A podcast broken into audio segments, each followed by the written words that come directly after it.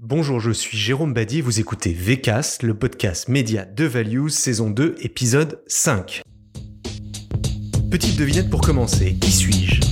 Je suis un format qui peuple nos villes et nos villages, je suis présent en sous-sol autant qu'à l'air libre, j'ai beaucoup souffert du confinement faute de spectateurs, ma digitalisation transforme mon mode d'achat, je suis, je suis Bon, vous l'avez deviné, je suis l'affichage. Média particulier, mais média quand même, et on pourrait même dire média de plus en plus. L'affichage connaît des bouleversements notables et passionnants, et pour en parler, je reçois... Bastien Bertus. Chief Digital Officer chez Clear Channel International. Bonjour Bastien. Bonjour Jérôme. Bon, on peut pas te recevoir sans parler quelques instants quand même de la manière dont l'affichage et Clear Channel euh, ont subi euh, bah, cette période un petit peu particulière de laquelle nous sortons tout juste. Euh, est-ce que tu as quelques indicateurs à nous donner et un petit feedback à nous faire sur cette situation? Alors, il y a beaucoup d'indicateurs. J'ai pas un indicateur à te donner. Je peux te première chose que je peux te dire, je peux te partager une réalité, c'est que effectivement l'affichage, alors pour les, aficionados, on parlera d'out of home ou d'OH, c'est sans doute le média dans le mix qui a été le plus impacté euh, par la crise du Covid. La deuxième, euh, la deuxième réalité de cette crise, euh, c'est qu'elle est vraiment protéiforme. Donc on a une réaction et en fait les marchés, d'un marché à l'autre, moi je travaille pour Channel International, donc on a une couverture qui est européenne et latine-américaine pour te donner une idée. Donc c'est les marchés que je connais le mieux. ce qui est difficile, c'est qu'on a eu beaucoup de mal à se positionner, ou en tout cas à forecaster un peu les impacts sur notre média, puisque généralement quand un marché sortait d'une crise, un autre rentrait dans la crise. Donc on a eu toute une courbe un peu en dents de tout au long de ce qui nous a vraiment empêché de faire des, euh, des prédictions le, le, la troisième réalité ou la troisième chose que je peux te dire euh, sur ce qui s'est passé, c'est que euh, d'un format à l'autre, c'est euh, en fait la, réalité est aussi très différente.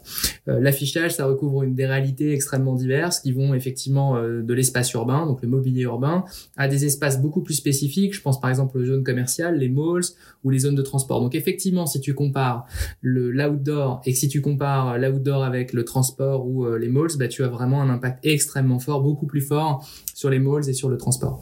Je dirais que la fourchette d'impact, elle est de moins 25 à moins 45% en, fonction des marchés. Tu as les marchés où tu as l'impression que ça a été complètement euh, euh, sans impact. Je pense pas mal au marché US ou latino-américain. Je pense au Brésil, par exemple. C'est aussi euh, très lié aux politiques que les États euh, ont effectivement emprunté. L'autre élément auquel on pense peu, c'est que l'out of home ou l'affichage est un média qui redistribue. Donc, à chaque fois que nous, on diffuse des campagnes ou qu'on fait du revenu, effectivement, on a une redevance qui est reversée. Donc, on est un contributeur aux politiques publiques. Donc c'est aussi un impact quand même qu'il faut mesurer euh, par rapport à notre média. Euh, ce qui est sur une note plus positive, je dirais qu'il y a deux éléments qui sont intéressants. Le premier élément, c'est qu'à chaque fois qu'on a eu un rebond, on est dans des rebonds euh, de marché qui sont quasiment équivalents à de très bonnes années, comme par exemple 2019. Là, par exemple, en ce moment, le UK est en train de se rapprocher des chiffres à l'époque constante, en fait, de ce qu'on avait en 2019. L'autre élément, et on va pas mal en parler, je pense aujourd'hui, c'est que, euh, et je pense que c'est valable pour d'autres industries, pas, pas exclusivement dans le secteur des médias, mais on a vraiment profité de ce moment pour se transformer euh, et aussi pour aligner les acteurs. On va parler de programmatique tout à l'heure. Euh, le programmatique est un des grands gagnants de la crise du Covid. Ah oui, c'est peut-être une chose importante que tu as dite, mais il faut quand même le rappeler, c'est que le, effectivement l'affichage contribue aux politiques publiques, puisque effectivement tu parlais de la redevance, mais c'est important de le redire parce qu'on critique souvent la publicité qui est dans notre dans l'espace public mais en réalité, ça permet quand même de financer euh, via des redevances euh, des politiques des villes. Euh, voilà, c'est important quand même de le rappeler. dans ton scope de, de, de, de Chief Digital Officer, tu as, je crois, l'innovation chez Clear Channel International. J'aimerais qu'on en parle un petit peu. Qu'est-ce que ça recouvre exactement pour une structure internationale comme, Clear Channel quand on parle d'innovation? Notre définition, elle est assez simple, c'est faire preuve de créativité pour délivrer de la valeur, soit pour notre média, soit pour notre entreprise, soit pour nos clients. Donc c'est vraiment les thématiques qu'on suit. Et en fait, on a trois types d'innovation. Très simplement, on fait beaucoup d'innovation incrémentale, d'amélioration continue. On essaye vraiment de faire preuve de créativité pour améliorer nos interactions avec nos clients, notre expérience client, en restant sur nos fondamentaux, mais en essayant d'écouter davantage nos clients et d'apporter des solutions créatives. De plus en plus, on va vers de l'innovation, je dirais un peu plus d'innovation de rupture. Euh, notre média se digitalise.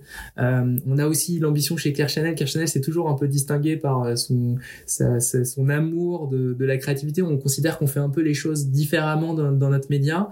Donc on a aussi des solutions, on en parlera tout à l'heure un peu plus en détail, mais on a beaucoup développé notamment des plateformes forme de d'échanges directs avec nos clients qui ne sont pas uniquement centrés sur notre média. Donc c'est là où effectivement on apporte une rupture parce que c'est pas du tout traditionnel sur notre marché, surtout que nous on est quand même un marché très intermédiaire, on est une régie, donc euh, très souvent notre client c'est une agence. On va de plus en plus parler à des clients qui ne parlent pas aux agences par exemple. Donc ça c'est euh, pour nous une rupture assez forte. La troisième dimension, euh, c'est un très fort enjeu. Tu, tu, parlais, tu disais juste avant que il faut rappeler, et merci de rappeler qu'on est un contributeur aux politiques publiques. Euh, ce qu'il faut aussi rappeler, c'est que la publicité en général et l'affichage a particulièrement mauvaise presse, notamment en France. Euh, maintenant, une de nos thématiques d'innovation est vraiment centrée sur euh, l'économie durable et l'écologie en général, où on essaye aussi d'apporter beaucoup de solutions qui vont de la repollinisation à l'économie d'énergie ou à la redistribution d'énergie au travers des produits, en tout cas de nos supports d'affichage. Donc euh, c'est ça l'innovation euh, en très résumé chez Claire Chanel. Bah, c'est des sujets sur lesquels on reviendra certainement dans un épisode de VK sur justement la RSE au sens large ou le développement durable et comment les médias ont un rôle à jouer, un rôle à jouer dans tout ça. bon, on y vient. il faut parler du digital outdoor, euh, ce qu'on appelle le DOOH. Euh, c'est évidemment un segment de marché qui est en très forte croissance, euh, qui finalement apporte beaucoup plus de souplesse technologique. Euh, bon, allez, vas-y, raconte-nous un petit peu les capacités d'achat, euh, euh, l'automatisation qu'on peut faire, qu'est-ce que ça ouvre également comme opportunité pour les annonceurs, et puis peut-être les prochaines étapes de cette digitalisation de l'affichage. Alors, je vais, je sais pas si je vais réussir à tout te dire, mais je peux te dire pas mal de choses sur effectivement le DOH. La première chose, c'est que pour comprendre le DOH, c'est très simple, c'est effectivement tout simplement la, on, l'ajout, parce qu'en fait, on a gardé notre média historique Hein, euh, tu l'as dit aussi en intro, euh, c'est un média historique, euh, l'affichage. Donc on a gardé nos différents supports papier historiques et on a ajouté à ces supports effectivement des écrans. Donc la première chose que le DOH a apporté, c'est une beaucoup plus grande variété de cadres de publicité. Donc différents formats, différentes typologies qui vont d'écrans très statutaires ou qui sont dans des mobiliers urbains, dans des zones extrêmement emblématiques. Si je parle de la France, je vais penser par exemple au carrousel du Louvre où on a effectivement à la fois un magnifique écran et en même temps des écrans qui du coup valorise aussi le lieu. Il y a un enjeu euh, d'esthétique quand même associé au lieu et d'intérêt derrière l'écran. Euh, ça va aussi à des écrans beaucoup plus spécifiques. Par exemple, je pense à des lockers, par exemple dans certaines villes ou des écrans qui sont très proches de solutions de bike sharing. On fait aussi pas mal de bike sharing chez Channel en Europe. Il faut que tu nous expliques ce que sont les, les lockers. Typiquement, c'est euh, du, du un, casier dans lequel tu peux recevoir, par exemple, je pense à Amazon, ouais, c'était Amazon, où tu peux recevoir tes colis. Tu peux le faire dans certaines zones qui sont dédiées, où tu as un petit code dans la rue et ce, c'est, un, un, meuble physique en fait qui est dans la rue, qui effectivement a un écran et cet écran peut permettre de diffuser de la publicité. On a le, le DOH a également infusé, je pense, des espaces comme les vitrines de magasins. On voit, tout le monde le connaît hein, dans les dans les centres commerciaux, dans les centres-villes. Tu as beaucoup d'écrans de ce type. Ça va jusqu'aux toilettes, par exemple, dans des stations-service ou même les écrans qui sont maintenant sur les euh, les, les pompes euh, dans les stations-service. Donc le DOH, la première chose qu'il a apporté, c'est une très grande variété de cadres et aussi une plus grande flexibilité pour un annonceur à la fois de toucher des formats et des cibles différentes et également d'avoir des solutions à des prix beaucoup plus abordable, beaucoup plus flexible. Historiquement, l'affichage, et je vais tuer aussi cette réalité, l'affichage peut être un média très abordable euh, et très rentable. C'est pas forcément euh, comme ça qu'il est perçu par les gens qui le connaissent historiquement ou qui l'achètent de manière traditionnelle, mais c'est une première réalité. Donc le DOH, il a apporté cette flexibilité-là. La deuxième chose que le DOH a apporté, c'est une valorisation du média lui-même. En fait, on a un écran, donc on a vraiment la possibilité d'apporter de la valeur à cet écran. Euh, tu connais très bien les médias en général une des choses, nous, qu'on a travaillé, c'est l'apport de contenu. Donc, on a effectivement la publicité, mais on a aussi un rôle d'information. On a un rôle aussi euh, très fort au niveau de la culture. On fait, je pense, beaucoup de choses en France. Je pense à un partenariat fort qu'on a avec un média qui est Brut, par exemple, où effectivement, on a utilisé le DOH pour pouvoir aussi diffuser des contenus qui valorisent les écrans en eux-mêmes, en tout cas l'usage. Beaucoup de gens nous disent, voilà, je j'ai pas forcément conscience qu'il y a des panneaux dans la rue où je vous connais pas forcément sous cet angle-là.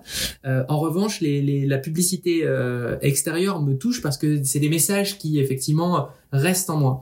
Le DOH, il apporte cette coloration où on se rappelle d'un écran, où on se rappelle d'avoir vu une vidéo, où cette vidéo peut faire écho, par exemple, à quelque chose qu'on a vu sur une sur un média social ou ou à la télé ou peu importe. Donc ça, c'est euh, le deuxième changement. Le troisième, effectivement, c'est autour de l'optimisation ou de l'automatisation du, du, du, cycle publicitaire, où effectivement, c'est des écrans qui effectivement offrent beaucoup plus de flexibilité, de diffusion. On peut changer les créas beaucoup plus facilement. On peut aussi euh, acheter de manière beaucoup plus dynamique. On a de l'information en temps réel, donc on peut aller chercher de la data. On va en parler aussi euh, euh, un peu plus tard dans la conversation. Mais effectivement, le DOH est venu avec toute une gamme en fait, de, une palette, en tout cas, de possibilités qui valorise aussi ce schéma-là ce que le média apporte aussi ou ce que le DOH apporte aussi, c'est des solutions. On parlait de, la partie RSE ou en tout cas de la durabilité euh, des médias ou leur inscription dans cette logique.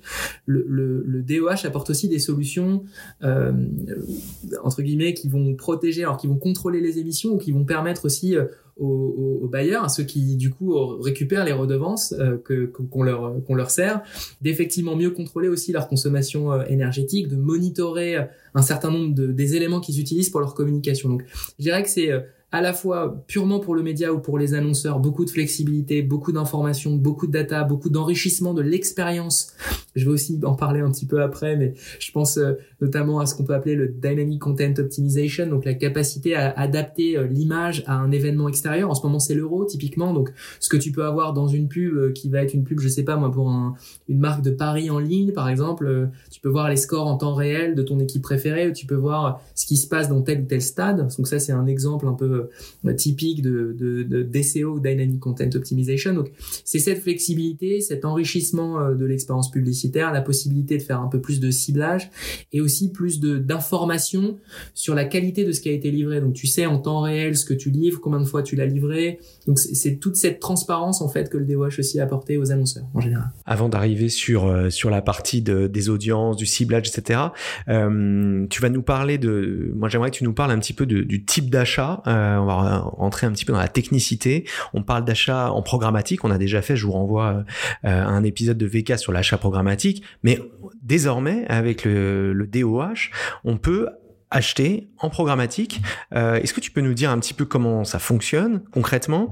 Euh, À quel type de d'inventaire on peut accéder? Euh, Et tu parlais aussi de du fait qu'on pouvait, euh, vous pouviez toucher des annonceurs qui n'étaient pas habitués à ce média-là. Euh, donc voilà, euh, j'imagine que tout, enfin, le mode d'achat programmatique permet aussi de, de s'adresser à des marques qui n'auraient jamais pensé à l'affichage pour communiquer, par exemple.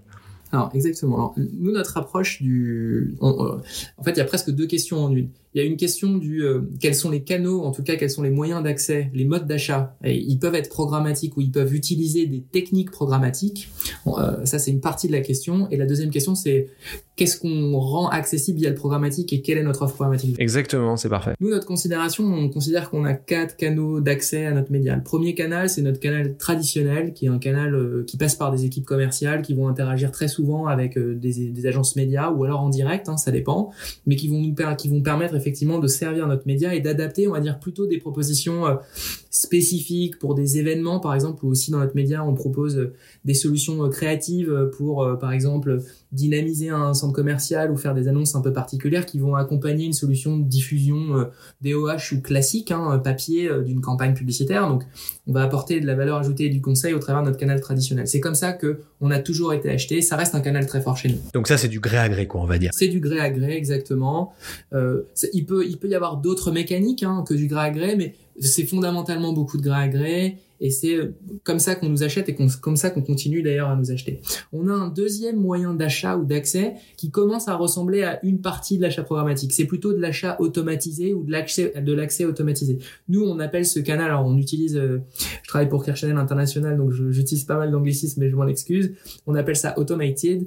Donc le principe, c'est que beaucoup d'agences ou de spécialistes, donc qui sont des acheteurs spécifiques euh, out of home, notamment euh, en Angleterre, beaucoup euh, utilisent des plateformes ou créent leur propre plateforme et souhaitent intégrer l'inventaire de régie comme nous de manière automatisée. Donc en fait, ils accèdent soit très généralement à des produits catalogues, ils accèdent à des listes de prix pré-validées ou pré-discutées en tout cas, et ils accèdent aux disponibilités. Ils peuvent acheter de manière automatisée. Donc c'est eux qui ont la main sur leur média planning. Le vrai bénéfice pour une agence ou pour un spécialiste, c'est effectivement la possibilité de maîtriser son média planning en associant l'inventaire de plusieurs régies.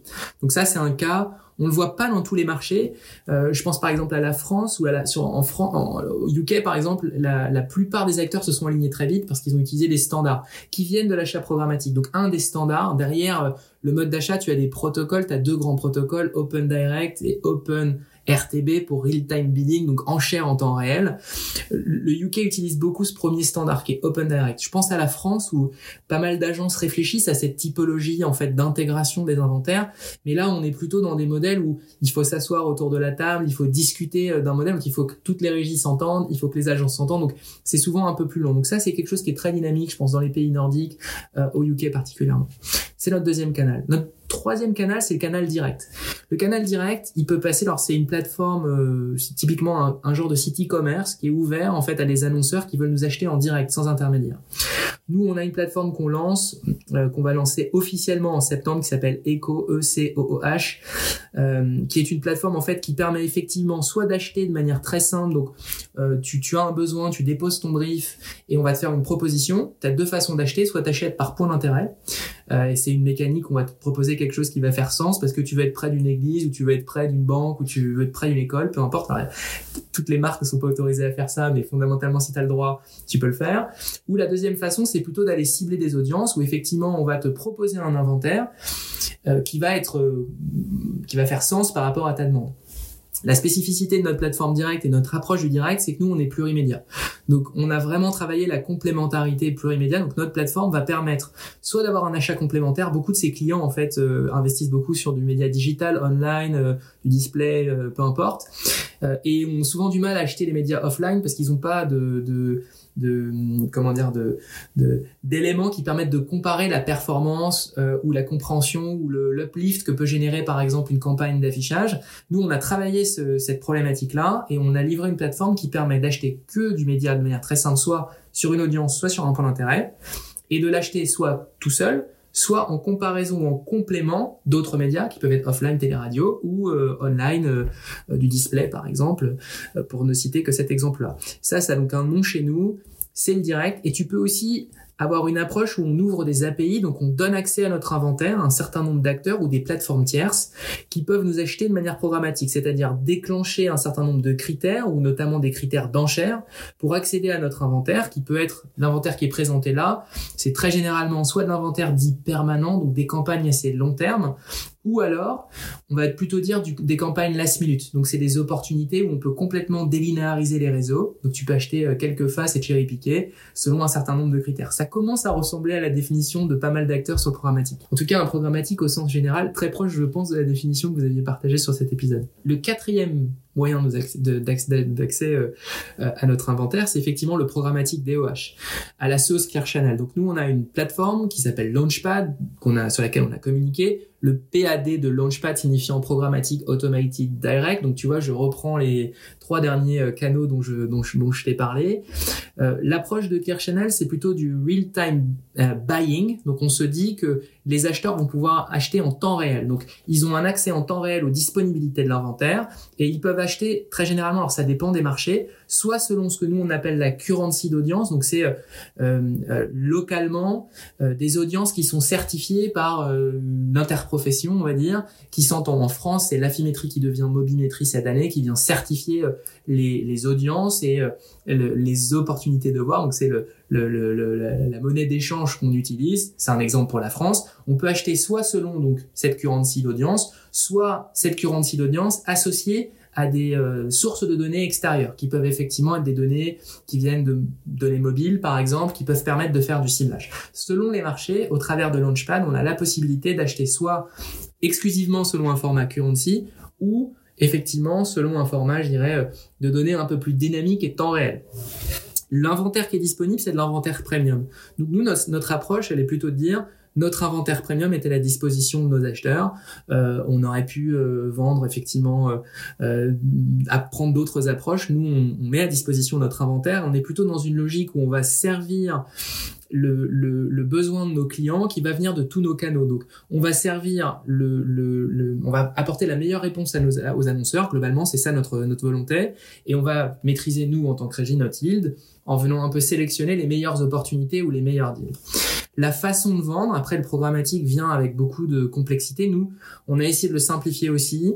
On s'est beaucoup inspiré de ce qu'on fait aux États-Unis puisqu'on a commencé le programmatique il y a cinq ans aux États-Unis. Donc on commence vraiment à avoir des résultats et, et un peu d'expérience en la matière. Donc l'approche qu'on a en Europe, et Launchpad, c'est une marque européenne, elle s'est beaucoup inspirée de ce qu'on a fait aux US.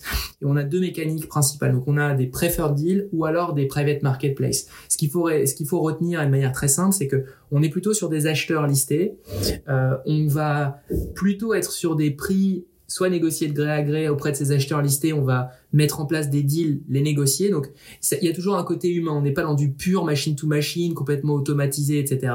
On est dans une mécanique et c'est pas mal comme ça d'ailleurs que l'industrie s'est euh, alignée. Je te disais tout à l'heure qu'effectivement euh, on a profité de la crise du Covid pour aligner un peu les acteurs sur le programmatique. C'est ça la mécanique euh, du programmatique out of home en 2021 qui va sans doute continuer à évoluer mais c'est comme ça qu'elle s'est structurée. Donc, d'inventaire premium, de l'achat basé sur la data, pas d'enchères, mais une mécanique d'achat en temps réel, en accédant aux disponibilités, plutôt des acheteurs listés, soit on préempte dans une logique de, de deal, soit on est dans des private marketplace où on peut être en compétition avec d'autres acheteurs mais qui sont listés. Donc on sait qui achète l'inventaire. C'est un élément important pour nous de pouvoir aussi garantir à la fois de l'inventaire premium mais aussi garantir la valeur des euh, campagnes qui sont diffusées sur notre inventaire. On n'est pas complètement dans une, dans une logique online où euh, on peut se permettre d'avoir tout et n'importe quoi qui sont sur nos écrans, puisqu'on a aussi, nous, une responsabilité sociale très forte. On est dans la rue, on est accessible à tout le monde. Donc ça nous permet aussi d'avoir ce contrôle. Voilà la réponse sur à la fois les canaux d'accès euh, à notre média chez Claire Chanel et euh, et, euh, et notre notre approche du programmatique. Bon, hyper clair. évidemment, ça pose la question maintenant de la, data parce que tu nous dis effectivement, tu parles de cible, tu nous en as déjà dit un, mot. évidemment, on est habitué dans le offline à une mesure d'audience en amont et en aval, mais là avec le digital outdoor, évidemment on va pouvoir certainement avoir des ciblages plus précis. Est-ce que tu peux nous dire vraiment comment ça marche? Euh, Tu parlais d'une d'une instance qui fournit pour le marché euh, euh, des audiences. En fait, d'abord, comment on mesure tout ça? Et puis, voilà, comment vous l'utilisez? Et puis, bon, question subsidiaire, est-ce que tout ça est quand même RGPD compatible? Alors, ça fait beaucoup de questions très intéressantes. Alors, la première partie de la réponse, c'est effectivement, c'est, on va dire, ces organisations interprofessionnelles. Alors, déjà tu n'as pas d'organisation euh, très structurée au niveau de la out of home qui soit une organisation en dimension internationale. Tu as beaucoup d'approches qui sont marché par marché local. Donc si je regarde, on va donner l'exemple de la France, tu as effectivement Mobimétrie qui est une organisation euh, qui est plus représentative. Tu as la plupart des régies, hein, toutes les régies qui sont euh, membres de Mobimétrie et qui vont effectivement utiliser des méthodologies. Donc, Mobimétrie utilise des méthodologies qui vont mélanger, on va dire, souvent une technique de sondage. Donc, on, on prend des sondages de population et on fait des extrapolations statistiques sur ces populations qui vont définir une audience. Cette extrapolation, elle va être appliquée à la réalité du terrain. Nous, on est un média ancré dans la rue ou dans l'espace public. Je vais donner juste quelque chose de très simple pour comprendre. On va regarder la position d'un panneau, son orientation, euh, sa luminosité, et on va appliquer en fait un coefficient qui va comparer l'audience théorique ou en tout cas les cibles qui viennent de ces méthodes, donc des méthodes de sondage, des méthodes statistiques ou d'extrapolation statistique, comparées à la réalité du terrain. Et pour chacun des réseaux ou chacune des faces, on va appliquer l'ensemble de ces critères pour définir une valeur d'audience qui est reconnue par l'industrie. Ça, c'est le schéma de toutes les régies. D'accord? Donc ça fonctionne historiquement comme ça. On n'a pas de caméras sur les écrans? Ça fait polémique, donc... Euh, il n'y a pas de réponse euh, absolue à cette question. Il existe des écrans, qui, il, existe des caméras sur des écrans. En France, c'est très peu répandu, voire ça n'existe pas, parce que la CNIL, notamment, s'y est opposée assez rapidement. Le, le, vrai... En fait, tu as des tentatives alors pour capter de l'audience en temps réel. Les caméras, elles sont là essentiellement pour capter de l'audience en temps réel. Elles ont deux vocations. Alors, tu as une vocation très modeste, qui est plutôt du comptage. Venir euh, peut-être valider l'audience en temps réel qui passe. Alors l'audience, tu ne sais pas forcément qui est derrière. Euh, tu sais qu'il y a une fréquentation de X. Tu sais que tant de personnes, tant de d'individus ont été exposés euh, à euh, la créa qui est sur cette face, par exemple. Ça ne te permet pas, tu as deux niveaux, hein. en gros, tu as le premier niveau qui est le niveau qui est le plus cohérent, en tout cas celui qui est le plus apprécié par la CNIL, puisque tu n'as aucun stockage de données, tu n'as pas d'identification euh, de, des personnes qui passent devant euh, les écrans, tu sais juste faire un comptage. D'accord? Donc ça, c'est des solutions de comptage qui passent pas forcément par des caméras. Tu as d'autres technologies qui peuvent être des capteurs ou voilà, ça, ça existe. Ça n'est pas utilisé partout. C'est très peu répandu pour. Euh, je, vais, je, vais, venir à la deuxième et je t'explique pourquoi c'est peu répandu. La deuxième approche, c'est plutôt une approche qui va utiliser, on va dire, euh, des mécaniques de machine learning assez simples d'analyse d'images qui vont permettre en général d'identifier si tu as en face de toi un homme ou une femme et d'essayer d'identifier souvent une catégorie socio-professionnelle en se basant sur la silhouette, les vêtements, etc., comparé à la, euh, à la, à la géographie. Euh, il y a deux limites à ça, ou il y a deux raisons pour lesquelles c'est très peu répandu. Alors, tu as des tests dans plein de pays au monde, et tu as des tests qui sont qui vont plus ou moins loin, parce que la réglementation en place, et aussi la politique locale, hein, parce que tu as effectivement le, le, le GDPR, mais tu as aussi la politique de l'équivalent de la CNIL dans les différents pays. En France, on a quand même une vision très stricte en la matière, ce qui limite beaucoup les, initiatives. Donc la première chose, c'est que c'est surtout tout repose sur le consentement, ou en tout cas la preuve du consentement. Euh, Aujourd'hui, il existe très peu de méthodes qui permettent de s'assurer qu'on a recueilli le consentement de quelqu'un qui passe devant un panneau. Je te donne un exemple.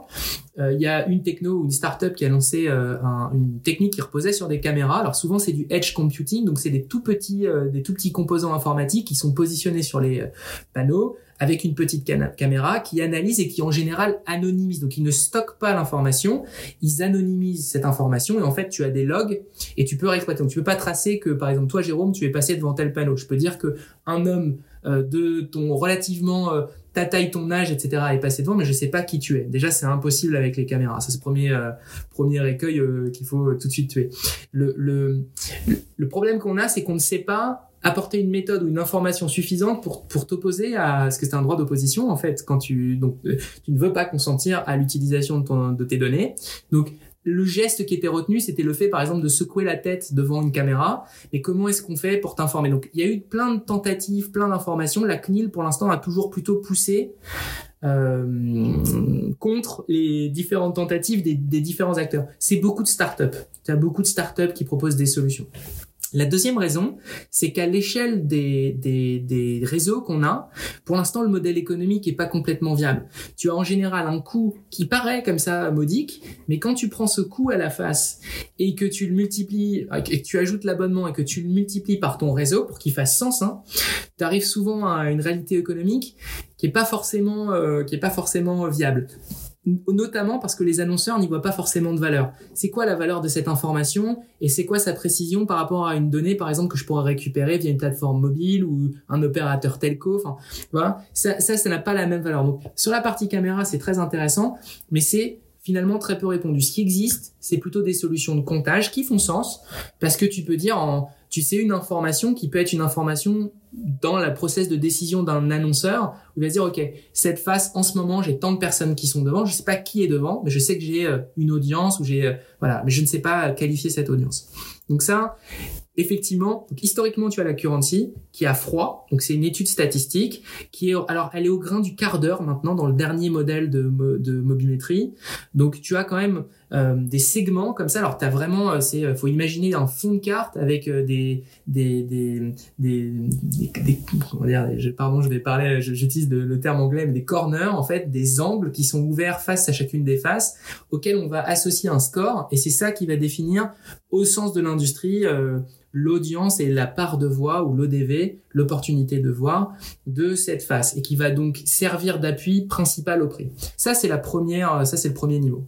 En parallèle de, de, cette méthode un peu historique, donc de effectivement de mesure de l'audience qui repose sur, sur ces schémas industriels, de plus en plus on a été challengé par les annonceurs dans trois dimensions. Donc tu as une première dimension, je dirais, amont, qui permet de faire du ciblage pour euh, mieux euh, euh, comment dire, designer les différentes campagnes et euh, positionner euh, les bons formats, les bonnes créas, etc.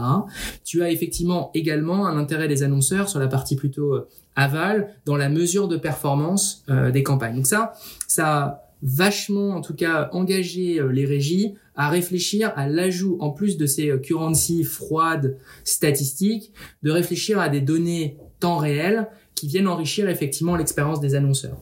En parallèle de ça, on a de plus en plus effectivement d'annonceurs qui se posent la question du temps réel, notamment pour pouvoir tester l'efficacité de créa, donc faire un peu d'AB testing en disant tiens la créa A fonctionne mieux que la créa B, ou tiens il y a un, il y a un changement de temps, ou il y a un événement, alors je reprends l'exemple de l'euro tout à l'heure, il y a un but, tiens j'ai envie de mettre une autre créa, c'est intéressant d'avoir de la donnée d'audience en temps réel pour savoir aussi piloter et automatiser ça au travers du, DOH. Pour atteindre cet objectif, euh, la plupart des registres sont structurés. Chez nous, en fait, on a investi dans une plateforme de données qu'on appelle Radar. Donc, c'est une plateforme qui effectivement acquiert différentes sources de données. Donc, on n'a pas une source ou un partenariat clé. On a différents partenariats qui changent en fonction des marchés et euh, effectivement de leur euh, niveau de conformité au GDPR. Donc, on est extrêmement strict là-dessus, particulièrement parce que c'est très fort chez Clear et c'est une ambition nous de garantir la confidentialité la protection des données personnelles, à la fois dans la, maîtrise de, des textes et le respect euh, de, des droits euh, liés aux données personnelles, mais également en termes de sécurité de la donnée pour éviter euh, toute fuite, etc. Donc, chacune de nos plateformes un autre plateforme radar donc achète de la data qu'elle va croiser dans un modèle. Donc nous on a conçu un modèle qui nous permet notamment de travailler beaucoup euh, sur les mouvements de population. Donc on vient associer une cible, une affinité avec un mouvement de population qu'on vient croiser ou modéliser euh, en plus ou en complément du schéma historique qui est euh, l'ODV, là dont je te parlais tout à l'heure, ce qui nous permet par exemple de vendre différemment. Historiquement, l'affichage se vend beaucoup au volume. Donc les deux grands euh, de vente de l'affichage, historiquement, c'est la couverture, donc le maillage territorial et la répétition, le nombre de fois dans un maillage territorial où effectivement un, un, une cible va être euh, en face d'une impression publicitaire. Donc c'est les deux thématiques et on vend un volume en général. C'est comme ça qu'on voit historiquement. De plus en plus, on va vers un format d'achat ou une monnaie d'échange qui est le CPM, donc le coût pour 1000, qui est plutôt effectivement le mode d'achat traditionnel du online. Et ce CPM, on arrive à effectivement l'enrichir et le calculer au travers de cette donnée temps réel, puisqu'on peut accéder à des affinités. Donc on peut faire un ciblage par type d'affinité, par point d'intérêt, qu'on vient modéliser. La technologie, les modèles sont créés par Clear Channel au travers de cette plateforme qui s'appelle Radar. Les sources de données sont variées elles viennent d'acteurs, donc du SDK mobile par exemple, euh, ça peut être des partenariats avec des, euh, des foncières par exemple qui vont nous fournir de la donnée, qui peut être de la donnée affinitaire ou d'audience, qui peut être de la donnée qui est captée de différentes manières par le Wi-Fi par exemple, ça peut être de la donnée euh, de footfall, donc c'est très variable. Cette donnée, on la récupère et on la présente à nos annonceurs. Aussi pour pour une mesure de contrôle et par par euh, un peu éthique et stratégie éthique de, notre entreprise, on a d'abord réservé Radar à un usage pour nos commerciaux. Donc c'était une plateforme d'aide à l'avance, c'est-à-dire que dans le cadre un peu du conseil à valeur ajoutée, c'est toujours comme ça d'ailleurs qu'on l'utilise beaucoup, hein, la plateforme Radar. Euh, on vient apporter plus de conseils aux annonceurs, aux agences euh, en l'utilisant. De plus en plus, et pour le programmatique, on va mettre à disposition cette information notamment pour permettre l'achat au CPM. Et pour l'achat au CPM, tu as besoin d'avoir accès à cette information en temps réel. Elle apporte également beaucoup de valeur dans la mesure de la performance, puisque tu peux vraiment voir quel est l'impact. Tu as vraiment une source de données, ou en tout cas maintenant des, des, tableaux d'accès. Echo, dont je te parlais tout à l'heure, va bénéficier aussi de cette technologie-là, permettra à des annonceurs de voir la performance de leur campagne, de pouvoir la mesurer, de pouvoir apprendre d'une première expérience, de pouvoir mesurer et croiser cette information avec une campagne. L'exemple sur lequel on travaille beaucoup, c'est euh, je fais une campagne sur les médias sociaux, donc euh, sur Instagram, etc j'ai un format créa et je voudrais tester la performance de ce format créa sur du DOH par exemple. Ce que je vais enlever dans le DOH, euh, c'est le son que je peux avoir. Mais d'ailleurs, sur les Instagram, t'es pas obligé d'écouter le son, mais tu vas enlever le son. En revanche, tu vas apporter une audience bien particulière on aime bien dire nous qu'effectivement Instagram ou ta campagne Instagram elle est vraiment one to one. Quand tu vas le faire dans la rue, ça va être du one to many. Donc en fait, tu vas avoir un, un écho. C'est pour ça que la plateforme s'appelle Echo d'ailleurs. Tu vas avoir un écho qui sera amplifié par l'association de deux médias. Donc c'est de nous on appelle ça l'OH ou euh, out of home ou Echo tout simplement. Et ça nous permet effectivement de travailler comme ça. C'est cette data ou en tout cas cette utilisation de la data un peu différente qui est très forte. On a un dernier projet sur la data. Donc tout ça est très conforme au au, GDPR, honnêtement, on s'interdit beaucoup de choses. On pourrait avoir accès à énormément d'éléments. C'est aussi, on veut garantir aussi aux annonceurs la brand safety. Donc, tu as deux types de brand safety pour nous. Tu as la brand safety parce qu'on contrôle ce qui est sur nos écrans et on a cette responsabilité-là parce qu'on est dans la rue. Et quand tu achètes un, un frame publicitaire à out of home et que tu es une grande marque, tu es sûr que tu auras de l'inventaire premium et que ta marque sera valorisée. Tu vas pas tomber là où tu veux pas être globalement parce que tu auras acheté de l'inventaire un peu cheap à un prix euh, défiant toute concurrence. c'est la première chose. La deuxième chose, c'est qu'on vient garantir aux citoyens la sécurité et la protection de leurs données. Donc, on n'est pas traqué en temps réel quand on est devant un panneau. Au mieux, on peut être compté. Au pire, on peut être compté. On a un droit d'opposition. Chez nous, on met à disposition euh, une adresse qui s'appelle MyData qui est disponible sur tous nos euh, sur tous nos sites web. Donc, si, si jamais quelqu'un vous écoute et a des doutes sur la donnée qui est captée, vous pouvez demander la donnée qu'on récupère sur vous. Elle est disponible et on a des équipes qui sont vraiment très sensibles à ça. Mais on a vraiment investi là-dessus au travers d'Echo. Euh, Echo est une plateforme un peu différente qui repose beaucoup sur la data. Donc nous, on a utilisé beaucoup la data aussi différemment pour enrichir l'expérience. Donc tu as la data d'audience, la data, on va dire commerciale qu'on vend, et tu as aussi la data qu'on peut utiliser pour faciliter la vie à nos clients. Echo, tu peux créer un compte, par exemple. Tu es une entreprise, donc tu as, on va dire, euh, tu as un, une franchise, tu veux créer ton compte sur Echo. Bah, si tu dois remplir un formulaire qui est digne de l'administration française des années 80, c'est pas forcément la meilleure expérience au monde. Donc nous, on a utilisé la data ou des moteurs d'intelligence artificielle aussi pour simplifier la façon d'accompagner les clients quand ils créent leur compte, par exemple. Donc on utilise la data comme ça. On utilise aussi la data pour bien comprendre quelles sont les problématiques majeures de nos clients. Echo, typiquement, vient un peu prouver notre usage de la data et en tout cas notre protection de, de l'utilisateur, puisqu'on vient vendre de la publicité, mais on ne vient pas vendre que de la publicité. On vient offrir gratuitement un certain nombre de services, par exemple des solutions d'e-shop gratuites. Donc si par exemple tu es un commerçant, tu as été touché par euh, le Covid et que du coup tu as commencé à faire de la vente en ligne, mais tu es passé par Amazon, tu prends des filles, etc. et t'as pas non plus le temps ni les moyens d'investir dans un site web marchand par exemple, Echo te donne gratuitement euh, ces fonctionnalités-là et t'apporte de la data pour savoir si ton produit est bien présenté, si euh, le produit s'adresse bien à la bonne cible. Et pour récupérer cette information-là, on vient récupérer le consentement des utilisateurs. Donc Echo à terme pour nous, c'est une plateforme qui s'adressera à tout le monde, un peu dans la logique de soutien au commerce local. Donc on aura une application mobile qui va sortir cette année, euh, sur laquelle on pourra créer son profil. Tu pourras créer ton profil, Jérôme. Si tu acceptes et si tu consens à l'utilisation de tes données personnelles, ces données personnelles seront utilisées par les commerçants pour mieux cibler, mieux par exemple euh, aménager leur vitrine, mieux mettre en valeur leurs produits pour soutenir le commerce local. C'est comme ça qu'on l'utilise. Encore une fois, on est très, très respectueux et soucieux de la réglementation, mais en même temps, on sait qu'on peut enrichir et apporter beaucoup de valeur au travers de l'utilisation de la data. Donc, ça fait beaucoup sur la data, mais c'est vraiment comme ça qu'on l'utilise. En effet, mais c'est ça devient de mes, mes questions. C'est un sujet très large. Euh, on aura certainement d'autres occasions de, de reprendre un petit peu des, des détails. de toute façon, sur la data, c'est un sujet inépuisable en ce moment, euh, ce qui intéresse beaucoup les gens. Peut-être en une minute, Bastien. Euh, une innovation repérée peut-être à l'étranger, toi qui, qui a un scope euh, très large et qui peut euh, nous donner un petit peu les, les, les, grands chantiers qui vont arriver en France. On va s'intéresser à la France. Voilà, s'il y a une chose euh, qu'on doit surveiller ou qui va arriver et qui peut être très intéressante pour le marché.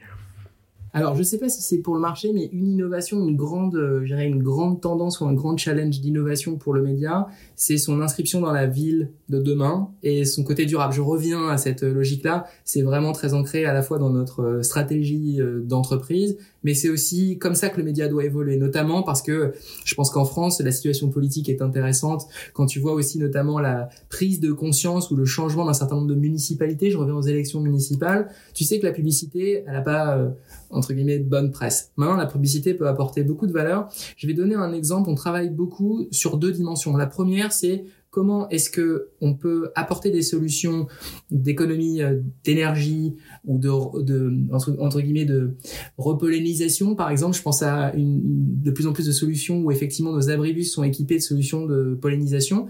On a énormément de recherche et développement sur ces solutions pour les mettre à l'échelle de la ville. Ça c'est un premier une première orientation sur le support physique du média Première chose. La deuxième chose, c'est comment est-ce que tu peux créer une expérience citoyenne, parce qu'on est dans la rue, euh, au travers de notre média. Comment notre média peut passer de l'information sur, euh, on va dire, la brocante ce week-end, euh, et puis la publicité pour Orangina ou je ne sais quelle autre marque parce qu'il fait chaud, à une vraie valeur ajoutée, une vraie transparence, une vraie expérience qui, pour un citoyen, va s'inscrire dans son parcours. Donc, l'utilisation de son téléphone mobile, son, son, son, sa mobilité, son mode de travail, etc. C'est ça les grandes orientations et la publicité doit s'inscrire dans ce contexte-là. Donc c'est comme ça que nous on le voit en tout cas. Bon, c'est pas à moi que tu vas dire ça puisque moi je m'occupe du brand content et d'une certaine manière, ce serait du brand content aussi. Voilà, essayer de rendre un service dans un contexte euh, qui nous parle, euh, faire passer des messages intelligemment, raconter des histoires. Bon bah voilà, je pense qu'on a effectivement, euh, en tout cas de mon point de vue, mais semble-t-il, tu le partages, euh, les grands enjeux euh, du OH, DOH, de l'affichage, enfin la présence comme ça de ce média bien particulier au cœur de nos villes. Merci beaucoup Bastien et à très bientôt. À bientôt et merci pour l'invite. Quant à vous, je vous donne rendez-vous très bientôt pour un nouvel épisode de VCast, le podcast média de Values. En attendant, n'hésitez pas à partager cet épisode, à nous mettre des étoiles sur votre application préférée ou à nous envoyer des commentaires en nous suggérant par exemple des sujets à traiter. Ciao